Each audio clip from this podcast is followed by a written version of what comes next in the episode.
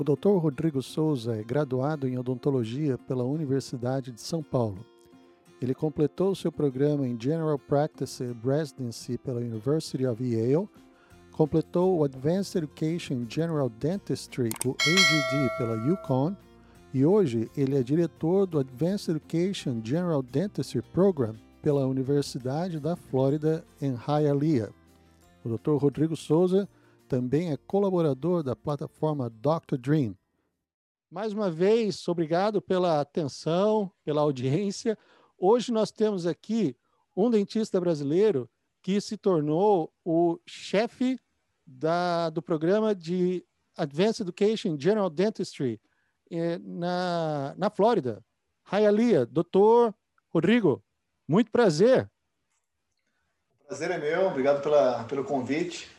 Tá muito honrado. Ô, oh, cara, que legal. Não, muito, muito obrigado. Tá, tá dedicando esse, esse período aqui para a gente conversar. A nossa, a nossa intenção sempre com, com essa conversa é poder trazer o conhecimento do, dos colegas do Brasil, dentistas do Brasil, que existe a possibilidade, existe o caminho, tem a, existe a chance de poder trabalhar, se tornar dentista uh, licenciado de forma legal aqui nos Estados Unidos.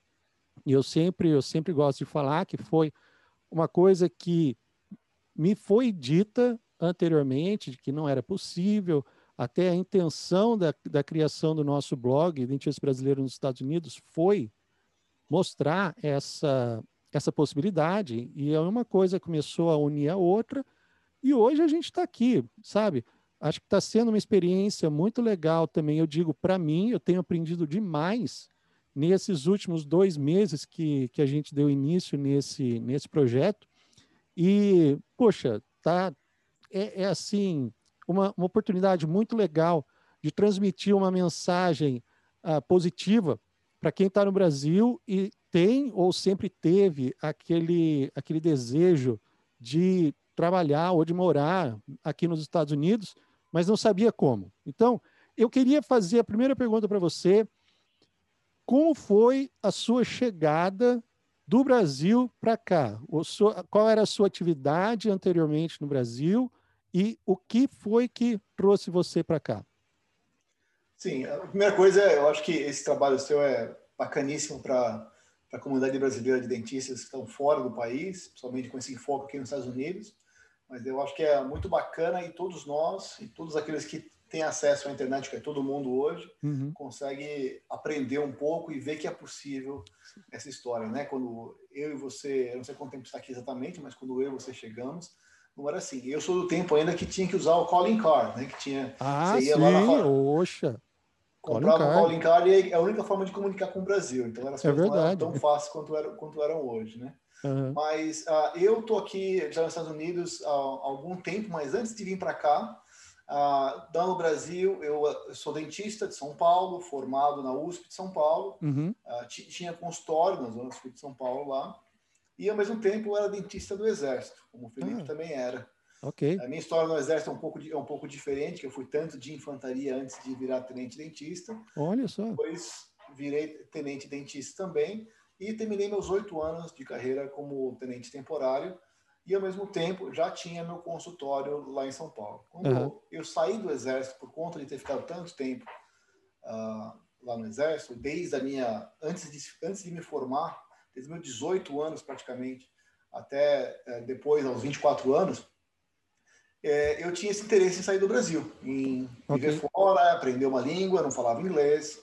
Uhum. E foi que me apareceu a oportunidade de vir para os Estados Unidos num programa, num programa de intercâmbio. Olha só, para trabalhar como garçom numa estação de esqui nas Montanhas Brancas dos Estados Unidos, do Nordeste dos Estados Unidos, aí, aí em New Hampshire. New Hampshire. E ali, frio. Muito frio, muito frio. Eu cheguei, minha primeira noite lá em New Hampshire era menos 20.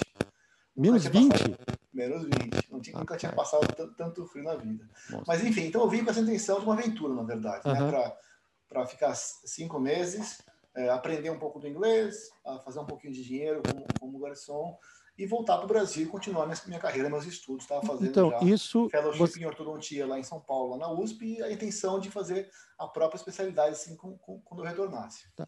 Mas a, a, sua vinda para cá, uh, nesse, nesse período no New Hampshire, você já já era já estava graduado? Já estava graduado, já, já, fazia três anos uhum. que eu estava graduado. É, como eu graduei, trabalhei como dentista no Sim. Exército, ao mesmo uhum. tempo tendo um consultório, fazendo fellowship em odontologia. E nisso que me apareceu a oportunidade de vir para cá para ficar esses cinco meses. E eu, eu, peguei essa aventura. Vamos lá, vamos ver no que dá, né? E, e nisso que eu vim, estava uh, lá em New Hampshire, estava trabalhando como garçom. Uhum. Que na verdade é engraçado que eu não entendia, as pessoas também não entendiam. Não só inglês, que eu, que eu, não, que eu não falava. Eu mal conseguia sair da. procurar um exit. Nossa, rapaz. O inglês era assim, era macarrônico nesse, nesse nível. Mas na cara e coragem mesmo. Sim. Aliás, e, até, até, falar, você deve ter umas histórias interessantes com, mas... com, com, relação a isso. Porque eu, eu sou o rei da gafe aqui nesse negócio sabe? Trabalhando aqui já e, bom, você começa a trabalhar, ele dá. Eu soltei uma que a menina, a, a assistente, falou para mim: Ó, oh, doutor Costa, isso é muito pessoal. Assim, do ponto de eu ter ficado com medo dela ir procurar os recursos humanos para fazer um, um, um, um report. Mas isso aí é uma coisa que todo mundo passa, acontece com. É, é adaptação cultural, né? A gente não, não, sabe, a gente não sabe que a gente não sabe. A gente vem de. Uhum. Eu acho que a gente, a gente, começa a viver melhor como imigrante na medida que a gente consegue entender que tem essas diferenças culturais Sim. e a gente consegue se dissociar um pouco das duas, tanto do Brasil quanto daqui, e ver com olhos diferentes, né? entender a formação, da, a formação das duas. Mas, enfim, voltando, a, voltando à história, eu ah, então vim para cá para ficar esses cinco meses né, na estação de esqui. Acabou que eu não estava nem aprendendo inglês na medida que eu queria okay. e nem ah, fazendo dinheiro na medida que eu queria. Então falei, quer saber? Eu vou embora do, do esqui, da, da, estação de esqui, do esqui resort, e para Boston. E eu fui para Boston. Eu cheguei em Boston no dia seguinte de, um, de uma blizzard. Nossa. Então tinha neve no topo do carro, assim. Eu chegando, tentando enfim, quando eu cheguei em Boston, uh, foi bom, vou ficar mais três, quatro meses, né?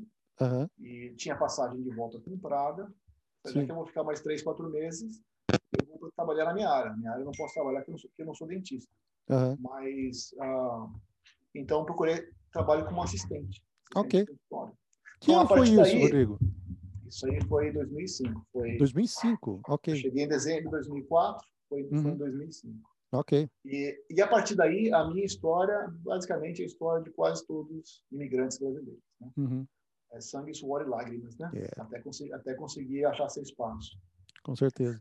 Então, é, busquei emprego uh, no jornal, naquela época, uma coisa que mais me impressionou é a folhas, Sim. Eu acho emprego num consultório em Brookline, você ok. Conhece bem aí. Bom, lugar, lugar bacana, não. Brookline é joia. E consegui foi trabalhar como, como assistente de consultório.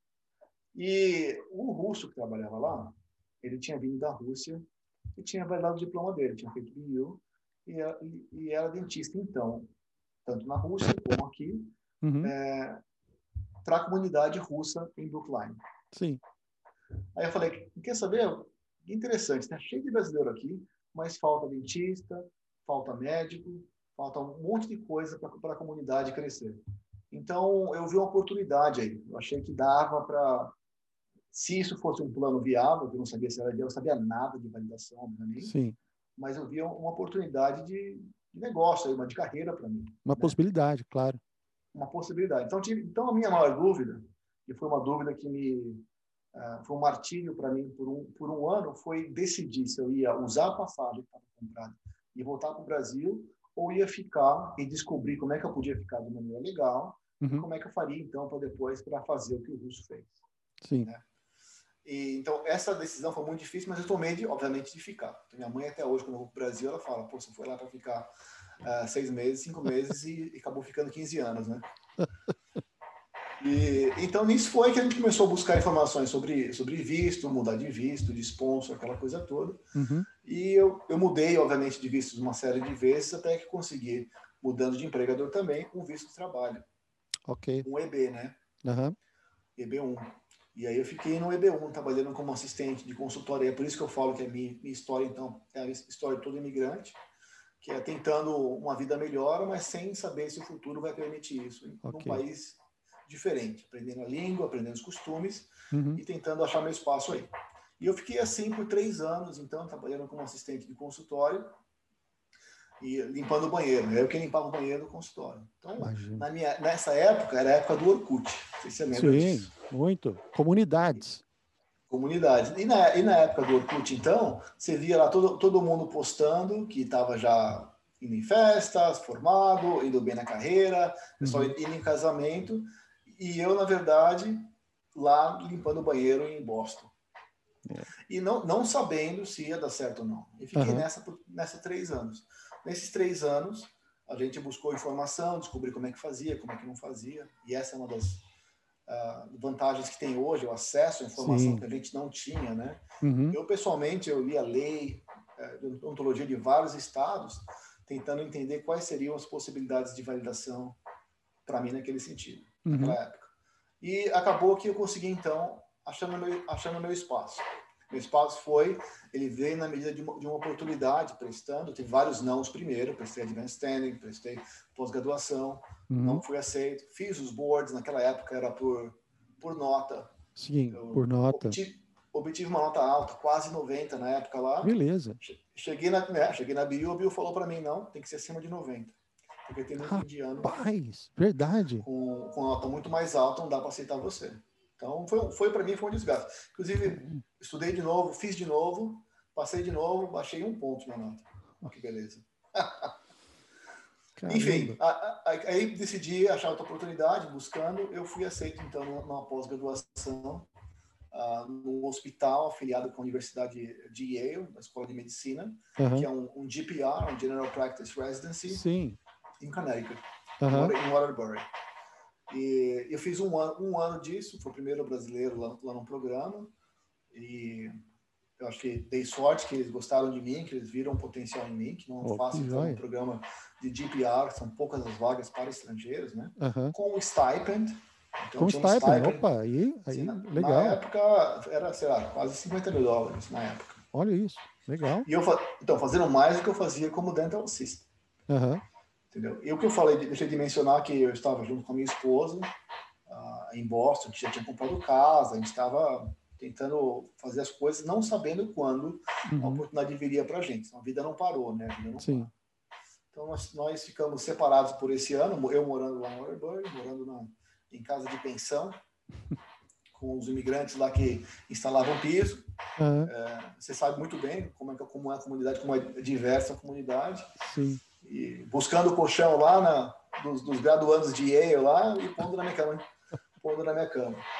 Mas uh, fiquei lá esse ano e buscando de novo oportunidades para o ano seguinte, uhum. porque o programa era de um ano e para conseguir okay. a licença, nosso plano sempre foi vir para a Flórida. Moro na Flórida, moro, moro em Miami, estou aqui há, há, vários anos, mas uhum. nossa intenção nessa época sempre foi descer é, vindo para a Flórida, de Boston para a Flórida, porque a gente era muito frio para a gente, a gente não se adaptou tanto com o clima de Boston, embora a gente uhum. gostasse muito como cidade, é uma cidade maravilhosa, histórica, é. linda, adoro, uma das minhas favoritas.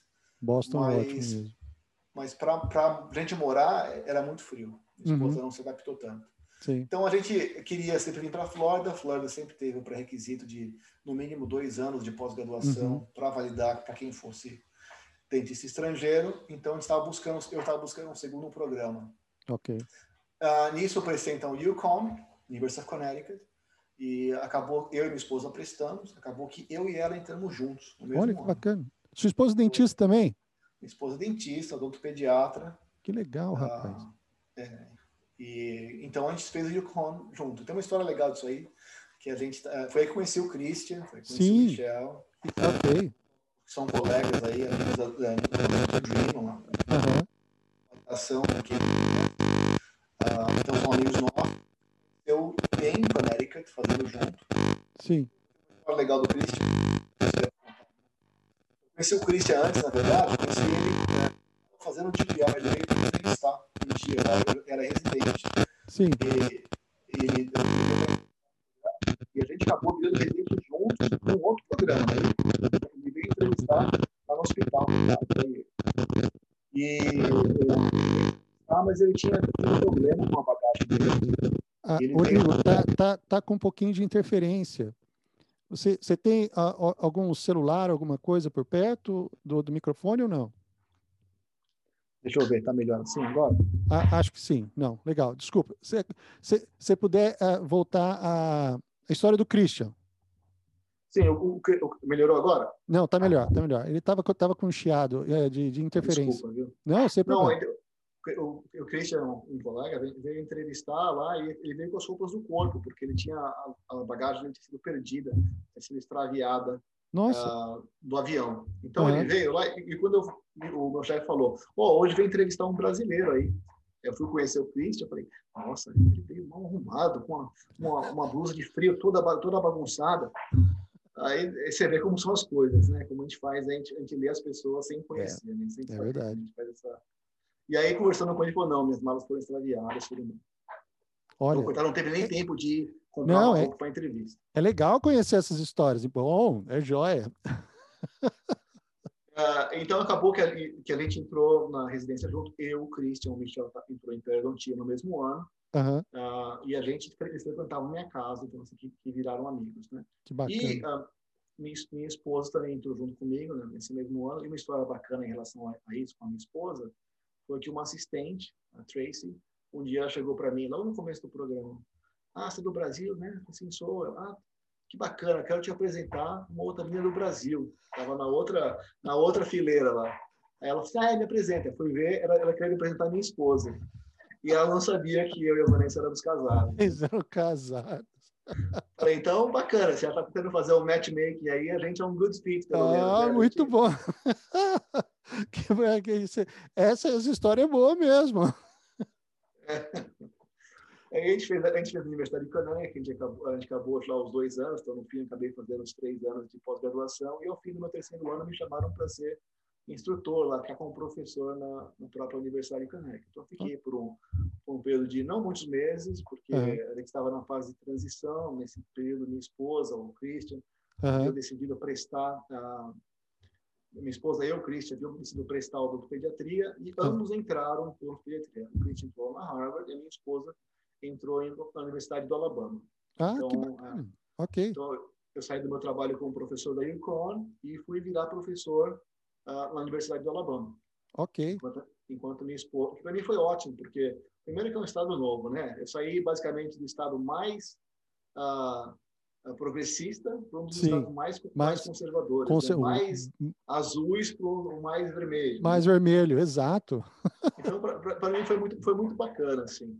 E é engraçado que um dia estava dando aula com meus alunos e o pessoal do Alabama, obviamente, tem um sotaque forte, né? Sim. Eu, eu tenho sotaque, nós temos sotaque. Pessoal em Boston tem um sotaque forte também. Fortíssimo. E a mesma, e a mesma coisa no Alabama. Então, estava dando aula com o meu aluno, assim, ó, oh, professor, você tem um sotaque forte, né?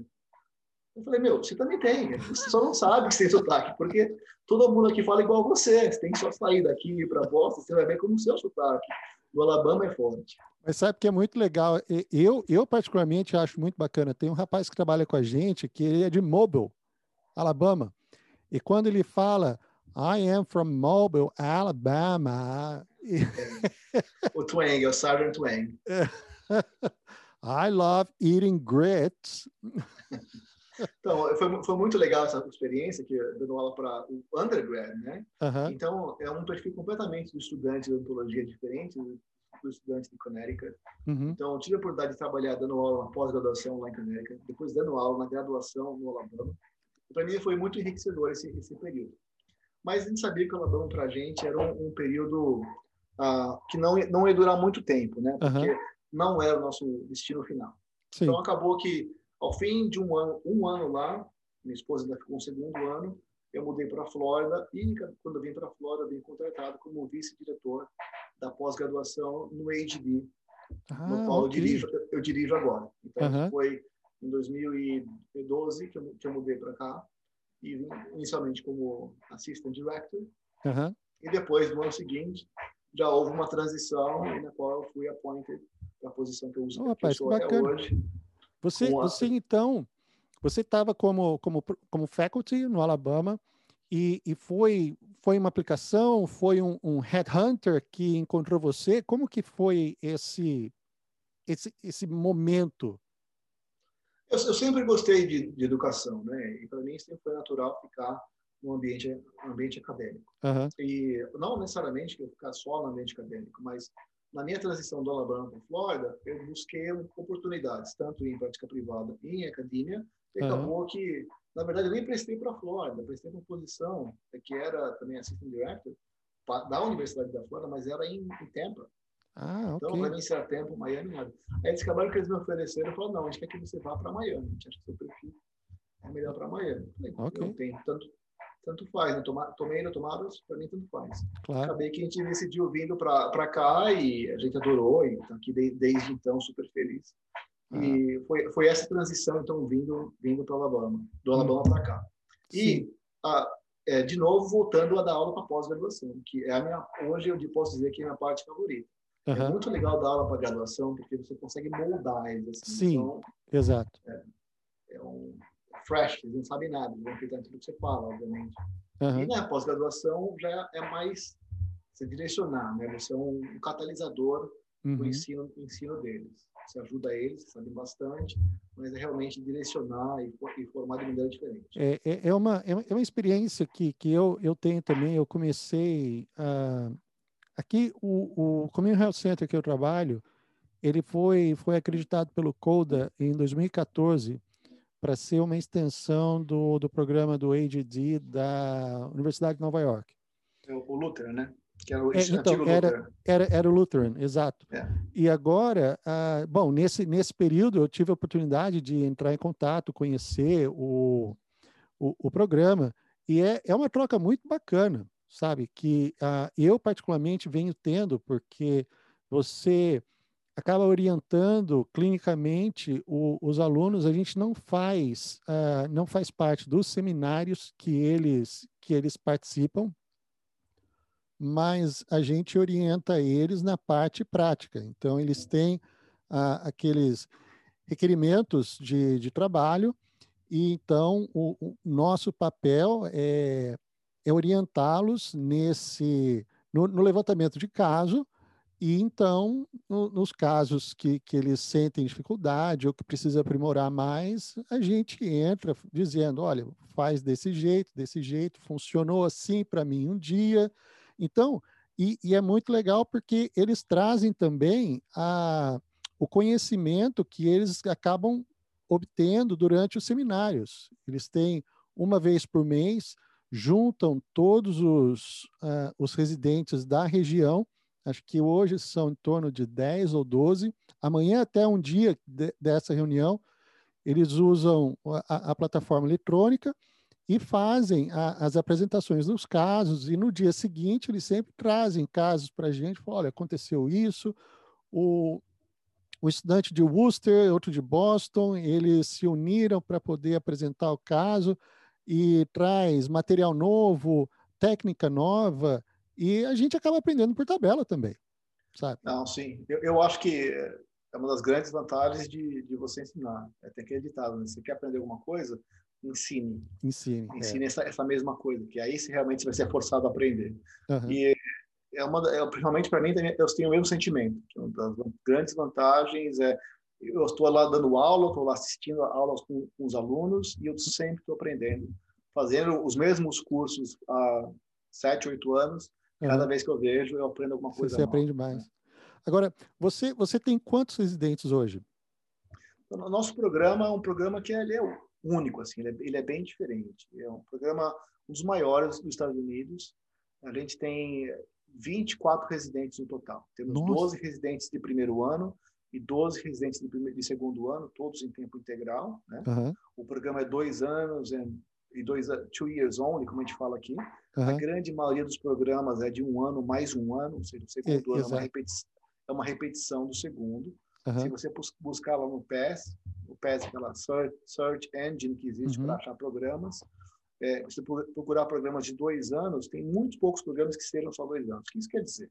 Isso quer dizer que é, um programa acreditado que é dois anos, como o nosso, ele tem uma sequência de cursos que é planejada ao longo dos dois anos, que vai levar a esse certificado final. Para a gente, o objetivo é a certificação uh, que leve à validação do diploma no estado da Flórida. A Universidade da Flórida, nesse tipo de programa, já teve a Advanced Standing, teve outros programas, e uhum. hoje, se você é dentista estrangeiro e você quer validar o diploma através da pós-graduação, é, GPR ou AGD, na Universidade da Flórida, você tem que passar pelo meu programa.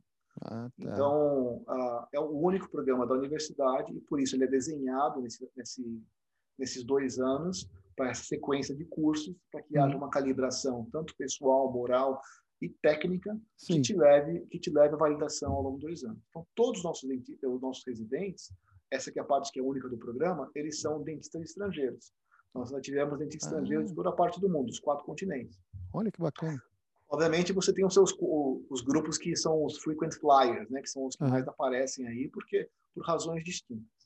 E, mas eu, consigo, eu costumo dizer o seguinte: tem um problema no mundo, tem um problema econômico, político, uh, social, tem guerra, o que está tá acontecendo no mundo.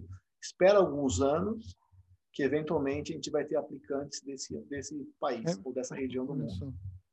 Porque acontece que as pessoas saem, as pessoas emigram, né? Elas vão sair uhum. do país por razões então, tive residente do Iraque, cujo que tinha consultório no, em Bagdá e o consultório foi bombardeado por um míssil, destruído. Um dia estava trabalhando, outro dia acabou. Ao mesmo tempo, a gente teve residentes que saíram daqui, que fizeram o undergrad aqui e foram estudar no Japão, fazer a, graduação no Japão e depois voltaram e querem validar o diploma aqui. Então, tem, cada um tem uma história pessoal e essa é uma das uhum. partes mais enriquecedoras para mim, é participar nesse ambiente, aprender com eles, ver a história Sim. de cada um. Uhum. Então, a gente tem bastante gente que sai por motivo econômico político. Uhum. Então, uh, ultimamente a gente tem muita gente de, de Cuba, obviamente, né, pela okay. situação política em Cuba. Então, se tem um, um dentista em Cuba lá que ele trabalha por 20 anos no hospital, alto nível, ganhando 20 dólares, o equivalente a 20 dólares por mês. Cara, é demais. Né? Cara, a gente, olha, a gente não faz ideia do que que do que, que é isso. Você, você falou ah, sobre, sobre Cuba. A, a, residente que eu tenho esse ano, ela também é cubana. Uhum. E foi engraçado porque hoje mesmo ela estava falando de, de alguém, um conhecido dela que, que foi para foi Cuba e disse que ficou encantado, maravilhado com as coisas que tinha visto lá. E ela falou: não, mas ele não foi aonde precisava ir. É. Ele precisa ir comigo. Eu levo ele para mostrar o que é Cuba de verdade, porque eles mostram só o que é interessante para eles. E, e, é, e é justamente, justamente isso. A, a gente, às vezes, eu, eu, eu tive a oportunidade de comentar isso um, um tempo atrás, uma outra conversa que eu tive, que quando a gente fica no Brasil, por vezes a gente fica concentrado numa bolha. Porque você não tem oportunidade, a mesma oportunidade, por exemplo, que se tem quando você está num país que é tão cosmopolita como, quanto os Estados Unidos, de conhecer gente de fora e de cultura diferente. E você acha, você acaba vendo que o mundo que você conhecia antes não é nem de perto o que está acontecendo realmente por aí. É uma bolha, né? É uma bolha, sabe? É. Então, ah, quando, quando a pessoa ela tem essa disposição de, de sair, falou, não, eu quero sair, olha, primeira coisa que eu falo é abre a cabeça, sabe? Você vai conhecer gente diferente. Quando que eu ia imaginar, por exemplo, que eu ia conhecer um dentista sérvio que veio para cá, trabalhou também com, como dental assistant, ele ingressou no, no programa do Advanced Training na Tufts, Hoje ele está trabalhando em Boston, fully licensed. Mas o que, que é interessante? O que, que é interessante desse cara? Esse cara, ele, eu vou dizer que é, é aquele, aquele pessoal que você fala que nasceu virado para a lua. Esse é um deles. Porque a primeira vez que ele migrou para os Estados Unidos, ele ganhou na loteria. Então, ele ah, veio para cá, entrou, ganhou na loteria lá na Sérvia, veio para cá, ficou dois anos e falou: Ah, não gostei, vou embora. abriu mão do green card, voltou para casa, ficou três anos lá. Falou: ah, acho que eu vou tentar de novo. Aqui não está tão bom. Ele ganhou a loteria segunda vez. Isso sim é sorte. Rapaz, entendeu? Aí nessa segunda vez ele veio e ficou. Eu falei para ele: meu, agora você vai ficar de vez, né? Não, não, não. Agora, agora eu fico, não estou pensando mais em sair. Mas você imagina, rapaz, como que quando que você vai encontrar um negócio desse por aí? Eu já encontrei, talvez por, por, conta do trabalho, algumas pessoas também que ganharam na loteria do Green Card. Uhum. O que é já, por si só, é raro de você... Já é raro? Eu já pensava que não existia, mas eu conheci alguns, vários que ganharam uhum. de diferentes países. Dentista cérebro a gente, te, a gente teve já alguns também. Uhum. inclusive, a gente tem um que é, é, o irmão se formou há alguns anos e a outra ainda é residente, se formando esse ano, vai fazer periodontia no Monta Universidade. Legal. E também é, é, irmã desse, desse primeiro dentista. Então, uhum. é, conseguiu em família, né? Ficou em família o negócio. Também são cérebros também. Agora, Mas, não, não, é, pode falar, pode falar. Não, não, pode falar. Ah, não, eu, eu ia perguntar para você, ah, você ah, teve, teve a atuação como faculty ah, na Yukon? Foi Sim. Yukon, isso. Yukon, aí no, no Alabama e, a, e agora na Universidade da Flórida. Ah, durante esse período, é, antes de você chegar na Flórida, você chegou a participar de algum comitê de uh, de ingresso de alunos internacionais? Não, assim, da, da Universidade de Connecticut, que, que tem, aceita alguns estrangeiros, não participei. E do Alabama, o, normalmente o comitê de seleção para alunos, ele é, ele é bem fechado, e ele é um grupo bem seleto de faculty que está lá há algum tempo okay. é, para a seleção. Então, não participei. Na Universidade do Alabama, eles não têm uh, Advanced Standing, então não, não participei. Em, de dentista estrangeiro também lá tem mais é na pós-graduação do que na graduação. Okay. Uh, e as vias de validação são poucas, né? Uhum. Os programas de Advanced Standing não tem muitos uh, no, no, país todo. Então, na verdade, o número de vagas de Advanced Standing ela é bem menor, muito menor, é uma fração Sim. do número de vagas dos programas de odontologia normal, né? Uhum. Da graduação. Então, a maioria das universidades não tem esse advanced standing ainda. Tá. É. Eu, eu tive, tive é, eu, eu tive, eu tive é, a oportunidade de conversar com o Dr. Luiz, Luiz André Pimenta, da Chapel Hill. Uhum. Ele, ele criou o, o programa do zero, sabe? Foi muito, muito bacana a conversa que a gente teve, porque ele contou como que, como foi a chegada dele até lá e a, as visitas que ele teve no, no, no Commission Dental Accreditation, a, e como que a coisa acabou desenrolando e ele disse que agora está na segunda ou terceira turma do, do Advanced Standing lá na, na Carolina do Norte. Chapel Hill, é. que é uma, grande, é uma grande universidade. Grande escola, sim, é, sim.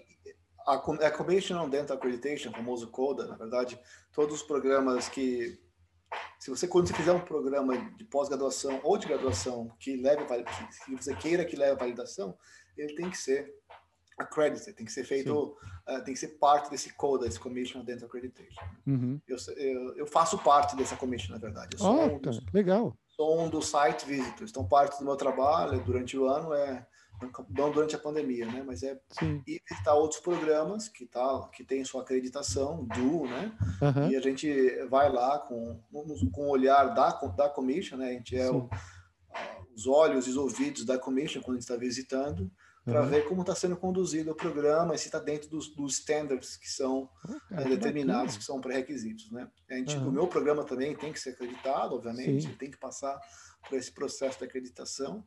Então, também eu estou nos dois lados, né? o lado do Sim. avaliador e do lado do avaliado, quando é a minha, minha vez também de ser avaliado. que legal. É, são, cada sete anos é preciso passar pelo, por, essa, por essa acreditação, né? Sim, e eu recomendo para quem é Program Director para também ser Site Visitor, porque é, se aprende muito vendo como os outros resolvem, como uhum. os outros fazem, uh, respondem Sim. a mesma questão que você está tá, tá tendo, né? E eu acho que é muito importante ter essa seriedade na, na educação, né? Não, uhum. é, não, não pode existir como que um pouco que é no Brasil, ah, vamos lá fazer nossa, nossa pós-graduação, vai ser quinta, sexta, sábado, uma vez a cada três meses. Então, não existe isso aqui. Uhum. Isso aqui é a pós-graduação, graduação, então tem que ser acreditada pelo departamento de Ministério da Educação, e o Ministério uhum. da Educação fala, Coda, você vai lá e é você que resolve para mim esse problema, entendeu? Uhum. Então, tem esses, esses pré-requisitos todos que fazem que, com que os programas sejam em tempo integral. Okay. Então, não tem como ser um programa de baixa carga horária, não tem que ser um programa diluído. Uhum. E, e, todos os programas têm que estar nesse, nesse, em conformidade com esses standards, né? Que eu acho muito válido, porque garante a qualidade da educação. Claro. Garante que você tenha um índice bem informado que seja é, capaz de proteger os interesses do público também, né? Sim. Porque a ideia toda é que você faz esse programa e a partir daí você consegue sua licença ou você avança a sua educação para você trabalhar na sua área de atuação. E quem ganha com isso é o público. É a, é a população, é exatamente. População. Quando, quando eu comecei a fazer uh, uma, uma pesquisa pessoal mesmo, para poder uh, fazer a, a redação do, do, dos artigos que eu tenho no, no meu blog, uma coisa interessante que eu li realmente foi, foi com relação a isso, que tudo que a ADA faz, ou o CODA, eles fazem visando o benefício da população, sabe? Então, tudo, uh, toda a, as provas que se faz, CDCA, CERTA, REB, tudo para certificar o dentista para que ele possa chegar no mercado de trabalho e ajudar a população da melhor maneira possível. Isso, isso eu achei muito bacana.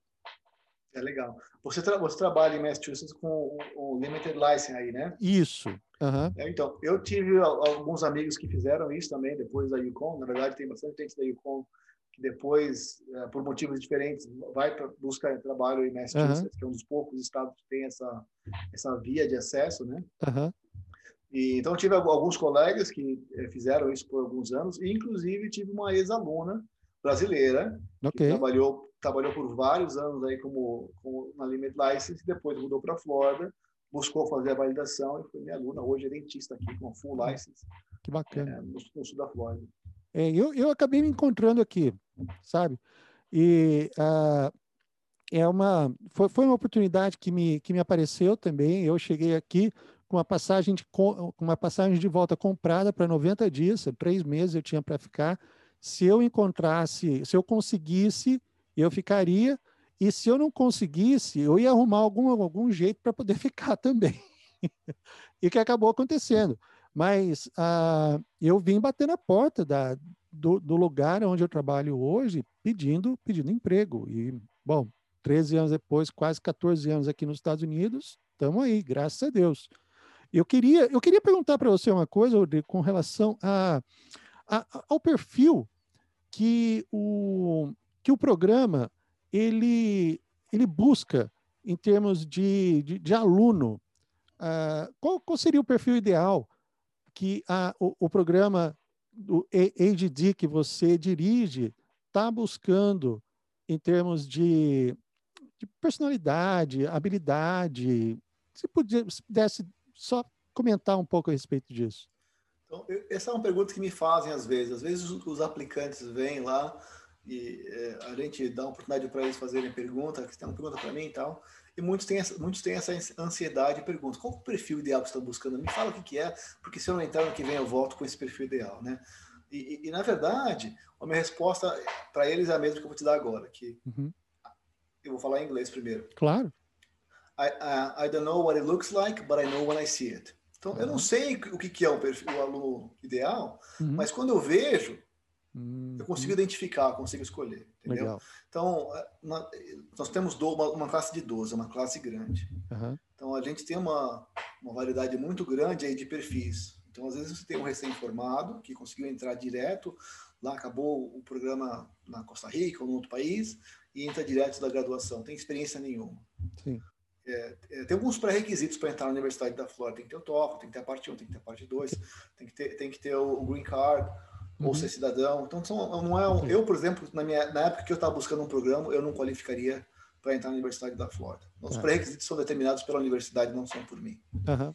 Mas, mas, enfim, então tem uma série de pré-requisitos, estão todos lá no, no website da, do programa. Uhum. Ah, mas em relação ao perfil, então a gente tem tanto, numa mesma turma, um dos 12, um recém-formado com pouca ou nenhuma experiência, ao mesmo tempo você vai ter alguém com 20 anos de experiência, mais de 50 anos, que está uh, que tá lá buscando uma vida nova nos Estados Unidos, está buscando o American Dream. Uhum. Eu, por a minha experiência pessoal de, de, de vivenciar, como eu falei para você, eu sou o brasileiro que, me, que imigrou, que está aqui tentando live the American Dream. Então, eu uhum. vejo muito isso nos meus alunos. Sim. Eu vejo eles tentando fa é, fazer os passos que a gente fez, só a gente está um pouquinho mais à frente, tem alguns passos à frente deles, uhum. mas no fim das contas, todos, todos queremos a mesma coisa. Todos queremos morar num país, queremos viver bem, queremos melhorar para os nossos filhos, uhum. queremos uh, ser bem-sucedidos e ter sucesso. Né? Então, em relação, voltando à sua pergunta inicial em relação Sim. ao perfil ideal, não tem um perfil ideal. Ok. Não tem. Você tem que ter. Uh, tem que ter um inglês que seja capaz de comunicar com seus pacientes. Okay. Mas dentro, dentro do mínimo que a, a universidade requer, que é 80 no TOEFL, uhum. o máximo no TOEFL é 120. Sim. Aí, numa mesma turma, eu sempre tenho gente com baixo 80, 80s, e tenho gente com mais de 100. Óbvio que se tiver um, se tiver um inglês melhor, uhum. vai te ajudar, né? Sim. Mas não, não é um pré-requisito. Desde que você preencha o pré-requisito determinado pela universidade, você vai conseguir Agora, entrar. Você falou nessa parte da, da, da nota. Ah, Para quem está no Brasil, ah, é claro que o sistema de avaliação que a gente tem no Brasil é totalmente diferente do daqui. Ah, a, a nota que a pessoa obteve nos quatro, quatro, cinco anos de faculdade, qual é o peso que ela tem para quem aplicaria para o seu programa? É, o, o GPA, o Grade Point Average, né? Uhum. É, então, varia de programa para programa, de varia de universidade para universidade. Você perguntou para o meu especificamente. Eu, por eu ser estrangeiro, por eu estar nessa posição única, por eu ter esse perfil diverso, por eu ter passado por algumas universidades e trabalhar só aceitando dentistas estrangeiros, uhum. eu tenho a consciência plena uh, das dificuldades, das diferenças que existem entre as universidades, entre os, entre os países. Entre os países. Então, às vezes, você vai prestar para um programa o diretor desse programa não tem essa consciência, não hum. sabe, porque não, não fez parte da vivência dele, não é nem, não é nem culpa dele, aquele ele só não sabe. Claro. Então, isso pode realmente pesar, porque para o ensino americano pesa bastante, sim, uhum. um grade point average alto, quanto mais alto, melhor. Sim. O americano gosta bastante desses dados para conseguir julgar e separar os perfis. Até porque, é, muitas vezes, você recebe lá no ciclo de aplicação um, um pacote assim de, de aplicações, muito ao mesmo tempo. Uhum. Você não tem, você está ocupado, você tem que levar clínicas, tem que dar aulas, tem que fazer as coisas, e você não tem como ler todas elas. Então, tem okay. gente que vai aplicar, ah, não, se você não tiver um, um GPA tanto, eu nem vou ler essa aplicação. Ah, vou pegar sim. só daqui para cima, sim. entendeu? Eu, pessoalmente, não faço isso. Eu, ah. por eu buscar esse perfil completo, uma, uma, esse approach mais holístico, né? Uhum. Eu, pessoalmente, eu leio todas as aplicações. Dá um trabalho danado uhum. mas eu leio todas as aplicações. Então isso me cria também um, uns vícios, uns pet peeves. Então, é, obviamente que eu quero pelo menos entender o que está fazendo quando eu leio sua aplicação, eu quero entender o seu currículo, eu quero entender a sua carta de intenções, né, seu personal uhum. statement. Sim. Então, e, e, às vezes, como, como estrangeiro, uh, você não tem essa experiência ou essa vivência para fazer um formato americano. Tá. E uhum. aí que tá você tendo uma assessoria em saber Sim. formatar a sua aplicação, uhum. vai, te, vai te ajudar bastante. É, não, Mas sim. o que, o que eu... só, só pra, pode claro, falar. Claro, claro. Não, pode ir lá. Então, só voltando ao, ao, perfil, ao perfil ideal, então, o nosso programa é, tem um, um, um pré-requisito de aceitação que é um pouco diferente. Então, a gente tem também, a gente faz uma prova no dia da entrevista. Uhum. Uma prova tipo Board Parte 2. Ok. Entendeu? A gente faz um teste prático para ver sua dexteridade, ver como você está de preparo, entendeu? Uhum. Então, e também, obviamente, as entrevistas todas de um programa de pós-graduação. Então, comparado a um programa de pós-graduação, o nosso processo de entrevistas ele é bem largo, bem amplo. Uhum. Então, ele dá vasta oportunidade para a gente eh, avaliar o candidato. Então, não, não é, é só não é só o GPA, mas o GPA conta assim, para mim conta menos. Eu ah, venho de uma universidade boa, eu fui modéstia à parte, um dos melhores da minha turma, mas uhum. minha, meu grade point average é baixo, porque a universidade tem esse sistema baixo, eles não têm essa visão de mandar a gente para fora e saber da importância disso. Sim. Ah, então, mas eu consigo pôr isso em, perspe em, perspectiva. Mas quando eu apliquei lá, há 15 anos atrás, para fazer o Advanced na BU, na NYU, eu tenho certeza que isso foi contra mim. Entendi. Uhum. Entendeu? É, acho que foi, foi isso mesmo que você falou. É, é a falta de experiência de, da, das outras pessoas que não têm, que, que não têm o mesmo background e, e não sabem como, uh, como as coisas funcionam em outros lugares. Novamente, a bolha. Eles ficam a bolha deles aqui. É, então, até chegar alguém que estoura aquilo e mostra que as coisas não acontecem só da forma como eles como eles sabem ou eles imaginam, então pode pode demorar algum algum tempo, não sei se gerações, mas até que alguém chegue lá e fala, não, a coisa não funciona assim em todo lugar, tem que cada um tem o seu o seu jeito de, de, de lidar com isso. É, se, se, uma universidade tiver a intenção de internacionalizar o seu programa, né, uhum. e de ter a gente realmente que vai para fora, eles têm que ver quais são os aspectos que são verificados fora para poder mudar isso aí. Nós tivemos, por exemplo, alunos da Europa, que às vezes o título dado na Europa é diferente do título que a gente dá aqui. Ah. Então, a gente tem uma dificuldade em documentação, porque o, o currículo é completamente diferente. Uh, e o, o, título é completamente diferente. Ah. Então também tem essa adaptação cultural, ela acontece dos dois lados. Tem que ter um uhum. entendimento e uma aceitação para saber qual que é o equivalente no outro país e o que, que isso significa. Uhum. Então, na, na, minha posição, a gente consegue depois de algum tempo é, saber que tem universidades melhores ou, ou, ou que dão menos experiência clínica do que a, do que a outra, né? Tem um país que tem uma característica tal em relação à formação acadêmica, formação clínica, e isso tudo a gente tem que levar em consideração quando a gente avalia o candidato. Você não pode olhar só o candidato só baseado em números, quantas extrações uhum. você fez, Sim. qual o seu GPA, uhum. qual a cor que você mais gosta, né? Esses são blank statements. Tá. Blank statements não ajudam muito a gente a entender o que motiva uma pessoa, é saber quais são, qual o caráter dela, saber uhum. qual a transformação no mundo que elas querem fazer. É. E é isso que a gente tenta alcançar. Não, mas é, é, é, isso mesmo. Você, você comentou com, com relação ao preparo da, da documentação e, e, justamente isso que o, o Christian e o Michel eles criaram e a, realmente da plataforma Dr. Dream ter essa, essa capacidade, essa habilidade de condensar as informações mais importantes, mais pertinentes, fazer tirar aquelas coisas que não que, que são é assim mais perfumaria e centralizar tudo em uma coisa que seja efetiva e que vá trazer as suas melhores características para quem vai ler aquela carta de intenção, aquele currículo, fazer uma coisa enxuta e competitiva.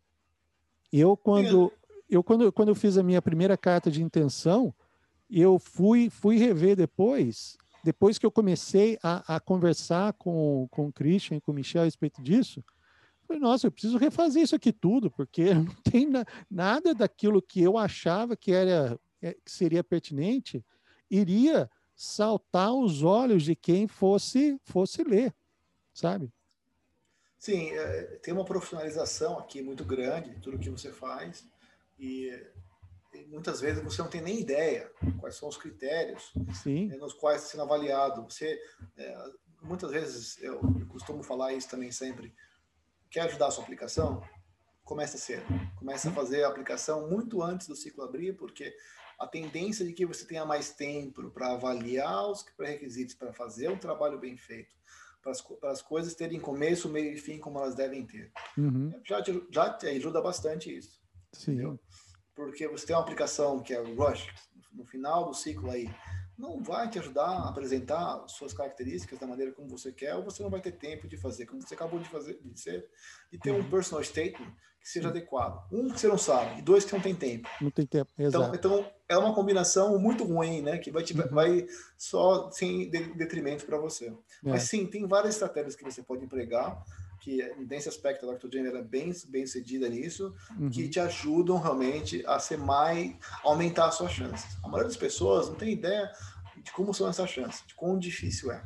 é. Não é impossível. A gente fez, você fez, eu fiz. É, é possível. A gente, não, a gente vê a gente vê acontecer. Uhum. Eu, hoje eu posso dizer que sou um dos dentistas estrangeiros que mais forma dentistas através da pós-graduação nos Estados Unidos. Legal. É, tem mais de 100 pessoas aí que já passaram uh, sobre sobre nosso programa lá com, com a minha direção. Uhum. Eu sou muito muito orgulhoso disso e aprendi muito, cada história linda que você ouve, que faz a nossa história, uh, meio que e acaba fazendo, não, mas acaba fazendo parte da sua, porque a vitória deles acaba sendo a sua também, sabe? Sim, eu acho eu, isso, isso é muito legal. E eu, eu realmente eu, eu, brigo por eles, defendo eles com unha e carne, porque realmente é isso. Eu, eu, levo um pedaço de mim onde eles vão e eu tenho um uhum. pedaço deles por eles terem passado Não. esses dois anos conosco aí. Mas realmente é difícil você ter acesso à informação. E nesse aspecto, você contratar um serviço para te ajudar, vai uhum. te aumentar a sua chance. Não quer dizer que você vai conseguir. Uhum. As chances são pequenas, Sim. mas vai aumentar a sua chance. Se não for esse ano, vai ser no ano seguinte. Pode eu fiquei três anos como dental assist, demorou três anos para conseguir achar meu espaço, para conseguir abrir a primeira porta. E eu costumo dizer o seguinte a primeira porta é a porta mais difícil de ser aberta. Sim. Todas as outras depois começam a ser um pouquinho mais fácil, mais um pouquinho mais fácil, uhum. um pouquinho mais fácil. Legal. Eu queria, eu queria perguntar para você uh, como, como que é a rotina do seu uh, do seu residente. Como Não, que, o, como o... que é? Você, você disse primeiro que são é, é, período integral, e mas qual que é o como, como funciona o dia a dia deles? O, o, programa é dividido em semestres, né? A gente tem seis, seis semestres, três semestres por ano, né? Uhum. A gente tem o Spring, Summer e Fall Semester. Okay. E ano 1 um e ano 2. Ao longo desses seis semestres, uh, eles vão ter classes, dependendo de onde eles estão. Muitas classes no primeiro, no primeiro semestre, que é um período de calibração, uhum. que, embora você tenha um dentista que seja bem formado, bem sucedido, teve seis clínicas na Venezuela, é um empresário lá às vezes, ele vir para cá, ele quer sair dos Estados Unidos, tem uma calibração toda que tem, tem que ser feita, porque ele não uhum. tem a menor ideia dos padrões ou de como que é os pré-requisitos de uma sociedade litigiosa como é os Estados Unidos. Uhum. Né? Então, eu, o, o, dentista de, de graduação, o aluno de graduação aqui, ele estuda muito, uhum. muito mais que a gente estuda no Brasil. Nossa, olha né? Ele, é, é, a quantidade de aulas, de horas, de estudo, de provas, de ciência básica, é muito forte, muito uhum. mais que no Brasil, não, não comparo. O dentista brasileiro é bom, é, mas é bom clinicamente. Mas por quê? Porque o dentista aqui ele vai ter um pouco de freio de mão puxado, porque tem essa coisa de que você tem que fazer o que está na sua on your lane, né? Você uhum. não pode fazer coisa que está fora da sua do seu scope aí. Sim. Em relação uhum. ao que no Brasil a gente faz, a gente vê como é que dá depois que a gente se vira, que não tem problema, não dá pra, não, tem problema para ninguém, né? Uhum. Ah, mas aqui aqui é diferente. Então, o, o, dentista aqui aprende bastante. Então, o cara que vem de fora, que ele acabou de chegar, ou está aqui há três anos, trabalhou como assistente, ou como higienista, ou fez alguma outra coisa, ele tem que ser calibrado o conhecimento dele para poder trabalhar e ver paciente aqui. Então, uhum. esse primeiro semestre nosso é muito forte, muito pesado nessa calibração de, de protocols, clinical guidance, uhum. tudo isso tem, tem que ser realmente revisto e reavaliado. E às vezes também tem um pouco também de reavaliar ou de calibrar o compasso moral. Porque ah. como tem gente de toda parte do mundo, você tem que ter uhum. realmente é, essa coisa bem, bem forte de como, como se deve se portar como um profissional. Okay. Parece que não, mas que a gente está falando para adultos, mas é verdade, tem que ter também. Ok. Muito importante. E então, depois desse primeiro semestre, você é muito mais clínico. Ao fim desse semestre, começa a ver pacientes. E isso é uma coisa que eu implementei também quando eu cheguei, porque quando eu fiz meu primeiro programa de pós-graduação, primeiro dia eu cheguei lá para ver paciente e não tinha nenhuma calibração para mim. Então eu não sabia, eu não sabia prescrever. Ah. Não sabia pegar um, um, um prescription pad Sim. e fazer a prescrição. Você tem que aprender no, ali na hora, né? Você aprende uhum. se virando, né? Se vira nos 30. E, e se, a maioria das pessoas consegue e tudo mais e faz. Uh, eu tinha trabalhado como assistente há alguns anos, tinha já a nomenclatura, mas tudo uhum. isso são barreiras, tudo isso são coisas difíceis que você ou você aprende ou você fica para trás e tem algum uhum. problema quando você falou, ah, não sabia que não podia falar isso. É. Ah, então a gente, nesse aspecto, a gente dá uma calibração muito forte nesse primeiro semestre para tentar evitar esses problemas ou facilitar um pouco mais a entrada desses estrangeiros na clínica. Tá. A partir a partir daí do segundo semestre é muito mais clínico, praticamente só clínico e, e tem, sempre vai ter aulas, ele tem, a gente tem um componente educacional forte, uhum. a cada se, é, três meses, cada um dos semestres, semestre é pequeno aqui, quatro meses basicamente. Sim. A cada um dos semestres a gente, eles têm uma, uma prova final, um semestre final, então tem provas ainda dentro das disciplinas que eles estão aprendendo, e ah, cada vez mais clínico, fazendo bastante procedimento okay. ao longo de tudo isso. Então, eu acredito que ter uma combinação entre 75% de parte clínica e 25% de, de aulas num segundo ano é muito importante. Uhum. Então, a rotina diária é, ele chega de manhã, uh, ele, ou ele tem aula logo de manhã, ou ele participa do Morning Huddle, que é os nossos é, é, meetings, nossos encontros matinais para discutir todos os pacientes que estão na uhum. clínica. Uh, ele vai ver os pacientes dele até o fim da manhã, ele pode ter aula durante o almoço, começa a ver paciente na parte da tarde e vai dar uma a cinco vendo o paciente. Cinco horas acabou, ele vai lá ou fazer os casos de laboratório, ou vai lá escrever as fichas dele, ou vai lá preparar, porque está se preparando para o board. Então, as atividades são, são variadas. Então, uhum. é um programa integral, porque a dedicação tem que ser integral. Uhum. Seu programa não começa às oito e acaba às cinco. Ele começa antes e acaba, acaba depois. depois. Então, depois. Não, não é incomum ter os residentes ficando 12 horas no programa lá, porque tem coisa para fazer para amanhã, tem coisa para terminar de hoje, tem que uhum. se preparar, tem que essa aula, tem essa apresentação, tem journal club, tem uma série de atividades que são fora ver os pacientes. Uhum. E tudo isso demanda que você faça sempre o seu melhor. Eu costumo ah. falar para meus alunos o seguinte: você não pode ter um piloto de avião que você está lá dentro e esse piloto de avião ele é bom a maior parte das vezes, que ele aterrissa a maior parte das vezes. Não tem isso. Uhum. Tem que aterrissar todas as vezes, né? Sim. Então, o médico, o dentista, você não pode ter um dentista que é bom metade do tempo, que ele sabe tirar o dente certo quase todas as vezes. Uhum. Existe isso. Então, você tem que ser bom sempre e todas as vezes. Para o seu paciente, cada paciente é único. Então, eu, eu, eu demando bastante dos meus alunos, uhum. mas com o intuito de, primeiro, que eles aprendam e de que eles sejam sempre a melhor versão deles. Legal. Às vezes eles não sabem que eles são tão bons. Ah, tá. Precisam de um empurrãozinho para ser para ser acaba, tão bom. Aí nesse nesse período eles acabam tendo essa própria visão deles mesmos. Poxa, eu era eu, eu não sabia que eu era tão bom desse jeito. É legal isso, você conseguir trazer isso de dentro deles, Rodrigo. Acho que é, é muito muito bacana. Você funciona funciona como um coach, né, de, de futebol, né, de basquete que tira de dentro do, do da pessoa ali aquele o, o melhor dele. Pô, isso, isso é muito legal. Você. esse... Não, é, eu, eu queria, queria perguntar com relação a existe um, um trabalho mínimo é, assim clínico tem que fazer tanto número de extração, tanto número de restauração. Existe uma alguma numeração com relação a isso? Então, depende, depende do programa, né? Depende como o seu programa ele é feito em relação a, a coda. Tem programas que vão ter esses, ele chama de competency, uhum. que você é obrigado a alcançar o nível de, de ser competent ou, ou proficiency. Competent or proficient num certo procedimento. E isso normalmente está ligado a um número de procedimentos que você faz. Tá. Você fez tanto ser competente, você fez tanto ser proficiente nesse procedimento. E a maioria dos programas de pós-graduação não usa essa métrica, né? Isso é mais para graduação. Ah, a métrica tá. usada pela Coda é de goals do programa.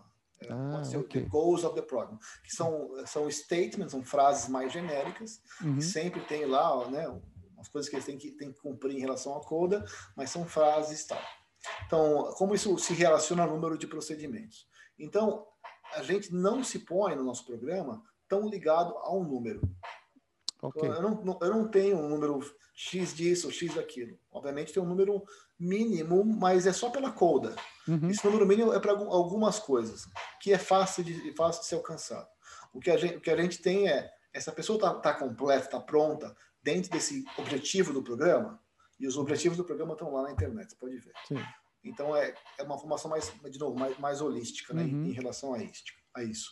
É, então a pessoa está progredindo em relação ao subjetivo do programa, a, programa, a pessoa está realmente alcançando o subjetivo do programa ao fim, ao fim, dos dois anos. É assim que a gente avalia eles. Eles são avaliados, sim, não só diariamente, obviamente, mas uhum. também a cada seis meses eles recebem um report, um feedback uhum. nosso, todos os professores, como eles estão indo, bem ou mal, melhor aqui, melhor acolá, tá bem, tá uhum. ótimo, mantém assim. Uhum. Ah, mas o número de procedimentos, ele, é, a gente divide com eles, eu passo para eles um, um report mensal com todos os números que eles estão fazendo a cada mês. Okay. Eles fazem muito. Nosso programa é de alto volume. Então, ah. tem mais de 16 mil patient visits por ano. Então, ah, tem procedimento abundante para fazer coroa, para fazer implante, para fazer híbrida, para fazer é, prótese total, para fazer overdente, para fazer extração de terceiro molar, retratamento de endo, endomolar, endo segundo molar, fazer o que você quiser fazer, tem esses casos todos. Que bacana. É casuística para isso. E eles fazem, fazem coisas que eu não, individualmente que eu não faria. Okay. Tem uns dentistas super capacitados, né? A gente não quer formar um super dentista, uhum. mas é um advanced, advanced education in general dentistry. Sim. Então tem que ser realmente o escopo do nosso programa tem que ser mais avançado e o número tem que ser mais avançado. Então a gente tem teve aí esse ano a honra, né? É, a gente também a gente mede nosso programa também uh, com o American Board of General Dentistry. Então tem um Sim. board só de, de, de é, clínica geral, clínica integrada, que avalia os programas. Em relação a essa, a essa métrica, o nosso programa foi avaliado no 98 percentile esse ano, que é incrível, com vários alunos se formando no 100 percentile. O que quer dizer isso? Quer dizer que o programa é melhor que 98% de todos os programas de toda a parte do, dos Estados Unidos. E isso não é comparado com programas de dentista estrangeiro, não. Isso é, é comparado com o programa que tá, tem dentista da pós-graduação da Harvard, da UCLA, uhum. da South California, da Indiana, de BU, não importa. Comparado com todos, todos os países, países, todos os programas dos Estados Unidos inteiro. E então, é, com vários alunos se formando no, sendo melhor que todos os outros que fizeram esse, esse mesmo teste, né? Muito, muito legal. Então, olha. essa é uma métrica incrível que a gente, a gente avalia no uhum. programa, mas não é, não, é, não é a única, obviamente, mas uh, nessa métrica, o mais importante para mim, pessoalmente, não é nem isso comparado com os programas. Porque eu tenho, para mim, é comparando no começo do programa. A gente pega esse, esse mesmo aluno. Quando ele chegou, ele faz essa prova. Quando ele acabou, ele faz a, faz a mesma prova. Qual foi a transformação? Qual foi a, me, a melhora que houve nesses dois anos? Porque o único fator nesses dois anos foi o programa em si. Uhum. O, que a gente, o que a gente vê, invariavelmente, é que aumentou muito. muito. Legal. Então, eu, quando estou entrevistando, eu falo isso para as pessoas que vêm no programa. Você vai escolher, porque eu não estou só escolhendo gente que vai virar parte do nosso programa. Eu também estou sendo escolhido. Um uhum. aluno bom, ele vai passar em três, quatro, cinco programas, ele vai ter a chance de escolher. Como um atleta, ele vai escolher o país. Uhum. Exatamente. Sim. Então, o que eu falo para quem está aplicando, eu falo o seguinte: você vem entrevistar, né? Quando você está aqui, essa é o que a gente faz. Mas quando você vai entrevistar em outro programa, pergunta para eles como que tá esses números com eles? Como uhum. que está o programa em relação aos outros programas? Qual que é a média de melhora que você vai ter lá quando se você estiver pagando para estar tá lá? Uhum. Entendeu? Não é só escolher. Então a gente quer, a gente almeja ser sempre um dos melhores, pegar os melhores aplicantes é, possíveis. Excelente. Rodrigo, olha, eu queria agradecer demais. Deu, deu o nosso tempo, mas olha, que, que é, isso, isso possa essa nossa primeira conversa possa, possa abrir uma possibilidade para ainda outras, porque na minha cabeça começa, depois que a gente termina, começa a vir um punhado de perguntas, e eu começo a anotar tudo, porque depois de uma outra ocasião, poxa, ia ser, ia ser muito legal a gente poder ter uma, ter uma segunda, terceira, quarta conversa. Olha, foi muito, muito, muito legal, cara. Obrigado mesmo, de coração, pelo seu tempo, pela sua disponibilidade. Eu acho que o, o seu sucesso, poxa, esses números que você falou com relação a, ao programa que você, que você dirige, que você orienta, cara, já fala demais do que a, quem faz parte dele vai vai poder alcançar. Então, eu, eu digo para você, cara, olha, parabéns, sucesso no seu trabalho aí e, cara, continua desenvolvendo isso que acho que todo mundo só, só vai ter a ganhar, cara.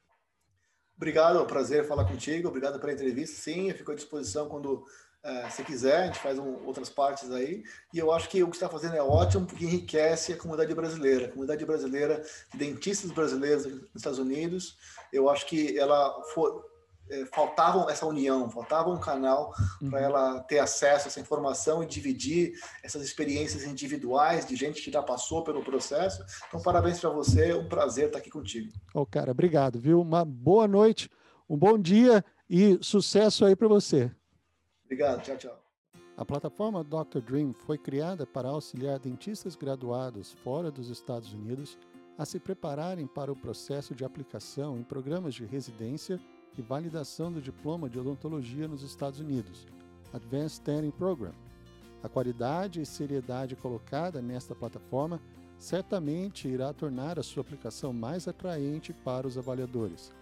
Clique no link abaixo na descrição e torne-se hoje mesmo um aluno da maior plataforma online que visa um único objetivo: o seu sucesso.